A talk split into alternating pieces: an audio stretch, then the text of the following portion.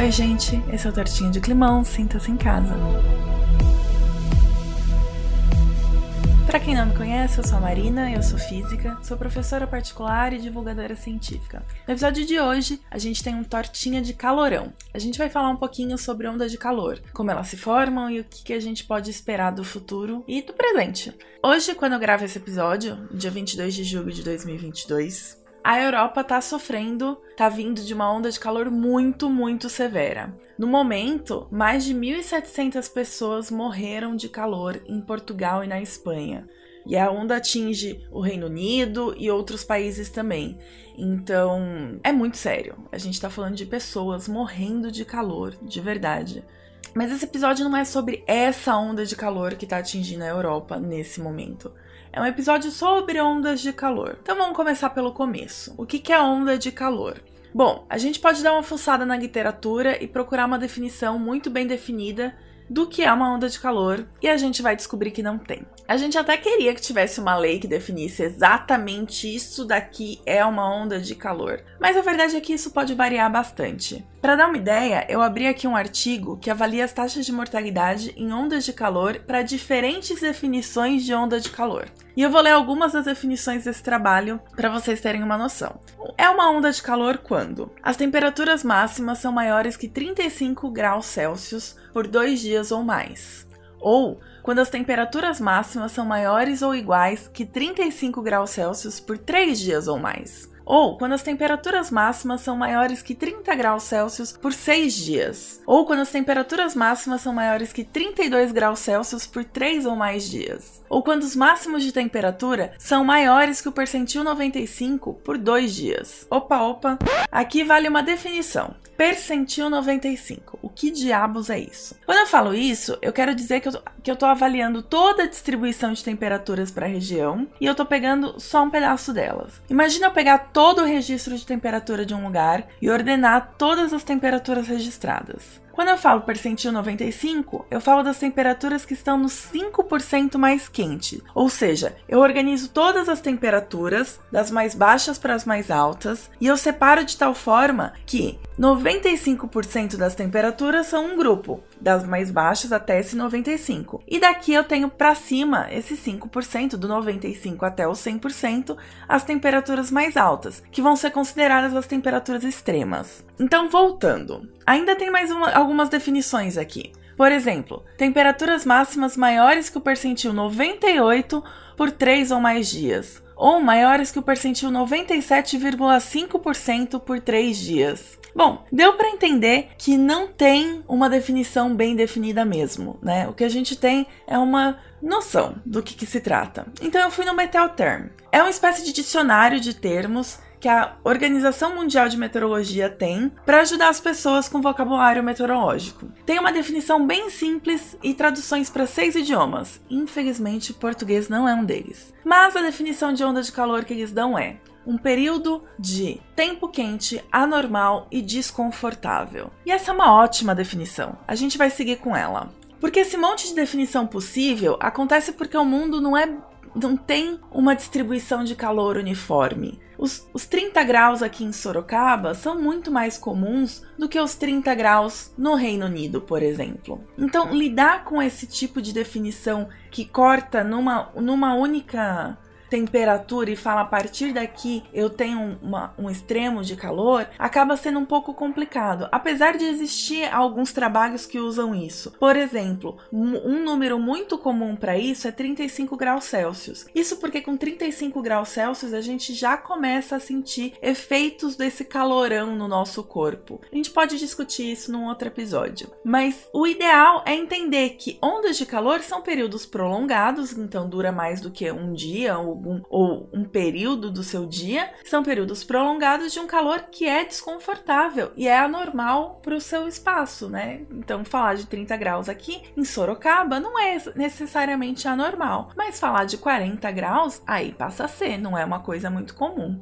Agora vamos pensar em como elas se formam. O que, que é uma onda de calor do ponto de vista da física, da física atmosférica? Bom, vocês lembram que a gente tem várias camadas na atmosfera, certo? Então a gente está focando, e é o nosso foco, porque é onde está a maior parte do ar, na troposfera. Agora vamos imaginar que a troposfera ela é uma lasanha ou um bolo em camadas ou um pavê ou eu já vou me distrair aqui pensando em comida. Vamos ficar com pavê. Eu tenho esse pavê que tem várias camadas aqui mesmo na troposfera. Então, vamos lidar com essa esse pavêzinho na parte onde tem mais ar. Imagina que a parte superior, a cobertura ali do nosso pavê, ela tem alguma concentração de ar. Porque na verdade, a gente não olha para uma camada de ar e ela é uniforme ao longo de todo o planeta. Não, a gente tem pedacinhos que vão ter mais ar concentrado e pedacinhos que vão ter menos ar concentrado, né, que vai estar tá um pouquinho mais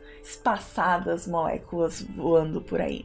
Então, imagina que eu tenho dentro dessa coberturinha de pavê um pedacinho mais concentrado, com mais ar concentrado. A gente vai falar que isso daí é uma alta pressão atmosférica em níveis altos. Por que, que é alta pressão? Eu não sei se vocês vão lembrar, mas a definição de pressão é força por unidade de área. E a força que a gente está falando aqui é justamente a força peso. É o peso que o ar faz na camadinha de cima para as camadas mais baixas. Quando a gente está falando de alta pressão na superfície, por exemplo, a gente está falando de, de muito ar localizado num lugar e todo o peso daquele ar localizado no lugar está fazendo pressão na superfície. E ela é mais alta do que em outros lugares que tem um pouquinho menos de ar. Quando eu tenho uma alta pressão numa, num nível mais alto, isso significa que o ar ele já está concentrado ali, ele já está já tá mais juntinho. Então, quando tenho mais ar chegando, por exemplo, vindo da superfície, porque a superfície esquenta,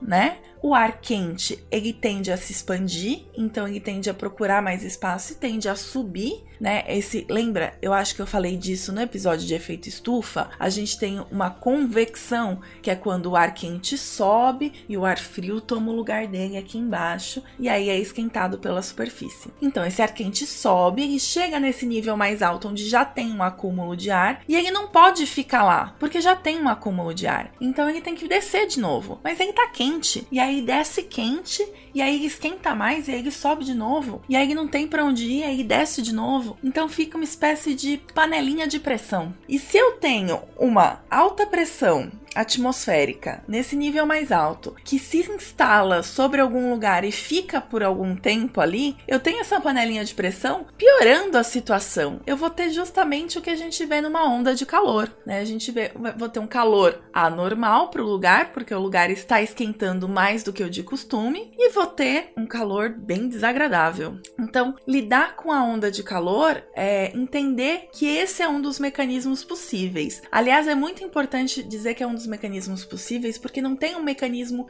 único para formar essa onda de calor. Essa alta pressão em níveis altos da atmosfera é uma das coisas importantes para que aconteça. Mas eu posso ter, por exemplo, jatos de ar em níveis um pouco mais baixos que dissipam essa onda de calor, que pode deixar ela não acontecer. Também posso ter jatos de ar que acabam ajudando com que isso aconteça. Então, na verdade, a gente precisa de algumas de uma configuração um pouco mais complexa da dinâmica dinâmica atmosférica para que a onda de calor seja esteja numa, num ambiente favorável para crescer. Mas a gente vai ficar nessa explicação um pouco mais simples, até porque a gente tem tempo nesse podcast, né? Então, como é que ela se desfaz? Ela se desfaz quando a gente consegue que, o, que ela enfraqueça, que aquele acúmulo de ar ali em cima ele se enfraqueça. Né? Isso acontece com ar mais frio entrando na jogada e com essa alta pressão em níveis mais altos na cobertura do pavê se dissipando. Bom, o que o IPCC fala do que a gente pode ver e pode esperar sobre ondas de calor na América do Sul? Eu vou falar da América do Sul, mas na verdade isso é praticamente o resultado para todo o planeta. A gente pode esperar mais ondas de calor? Na verdade, em questão de extremos de temperatura, a gente pode esperar cada vez mais extremos de temperatura alta e cada vez menos extremos de temperaturas baixas. A frequência dos extremos baixos de temperatura, do muito, muito frio, vai cair, enquanto a frequência de ondas de calor e de extremos de temperatura vão aumentar. E na verdade, já é algo que a gente vê hoje. Então não dá para dizer que isso é um problema do futuro. É um problema para o futuro porque a gente ainda está aumentando a frequência e a intensidade dessas ondas de calor, mas a gente já está vendo isso agora, a gente já está vendo isso acontecer agora. Essa onda de calor na Europa, por exemplo, ela tem grandes chances de ter relação com as mudanças climáticas. E ainda que não tenha, a gente pode esperar mais delas por causa da mudança climática. Então, não se preocupar com as mudanças, não se preocupar com o aquecimento global, indica que a gente vai ter que se teria que se acostumar com uma coisa que não é exatamente muito acostumável, né? Que são as ondas de calor. Em janeiro mesmo desse ano, de 2022, a Argentina, o Uruguai e o Brasil receberam alertas de, de ondas de calor com temperaturas que podiam chegar a 45 graus Celsius, que é muito absurdo para cá, principalmente para os sul da nossa, do nosso continente. Né? São temperaturas muito altas, muito anormais, muito desconfortáveis. E falando em desconforto, eu vou deixar aqui um gostinho pro próximo episódio. Vocês já devem ter reparado que a gente vive bem, ou relativamente bem em temperaturas relativamente mais altas. Então é curioso perceber que pessoas estão morrendo no Reino Unido com temperaturas em torno dos 30 graus. Eles chegaram até 40 graus, mas a gente está falando de temperaturas altas, mas que não são tão distantes da nossa realidade. Aqui em Sorocaba, num dia de calor, no meio do verão, é muito comum eu ver o termômetro do carro marcando 38 graus, por exemplo, que é muito, muito quente mas é comum aqui para mim. Então imagina perceber que eu, viva, dirigindo a 38 graus, não tô sofrendo mesmo tanto que alguém tá sofrendo no Reino Unido a 40 graus ou a 38 graus, ou a 35 graus. As pessoas lá estão morrendo. Por que, que será que isso acontece? Se você tem interesse, fica de olho no próximo episódio que a gente vai discutir um pouquinho disso. Eu vou aproveitar e fazer um alto jabá aqui e falar de um pequeno dashboard que eu fiz para a gente notar como esses extremos de temperatura estão acontecendo de forma mais frequente no nosso quintal, no caso, no nosso estado. Se você é do Brasil, você pode dar uma olhada em como as, as temperaturas nos últimos 60 anos se comportaram, então, que diz respeito a temperaturas mais altas, o que diz respeito a temperaturas temperaturas acima de 35 graus. Como eu disse, não tem uma, uma definição bem definida. Eu achei que 35 graus era um bom corte, porque é um corte muito usado na literatura. 30 graus também é muito usado, mas mais para o hemisfério norte. Não é tão usado aqui pra gente, mas 35 graus já começa, a gente já começa a notar uma, uma variação importante no corpo humano já causa bastante desconforto, então eu fiz um dashboard que avalia as temperaturas acima de 35 graus. Se você tiver interesse em ver, você pode entrar em extrema era.erocoap, H-E-R-O-K-U-A-P-P.com. Eu vou deixar o link na descrição do episódio e você pode ver mais ou menos como é que eventos de muito calor e de muita chuva aconteceram no seu estado ao longo dos últimos 60 anos. Infelizmente, a ferramenta não é acessível para pessoas cegas ou com baixa visão, mas eu já estou planejando alterações futuras para que isso possa acontecer. Por hoje é isso, eu espero que vocês tenham gostado e que vocês estejam ansiosos para o próximo episódio também, que nem eu tô. Se vocês tiverem pedidos, sugestões ou críticas, mandem para contato tortinhadeclimão.com. Essa é uma produção do Dragões de Garagem. O roteiro, a pesquisa e a narração foi feita por mim, Marina Mendonça. A arte é da Marina Tomás e a edição é do ótimo Thiago Miro. Muito obrigada e até a próxima!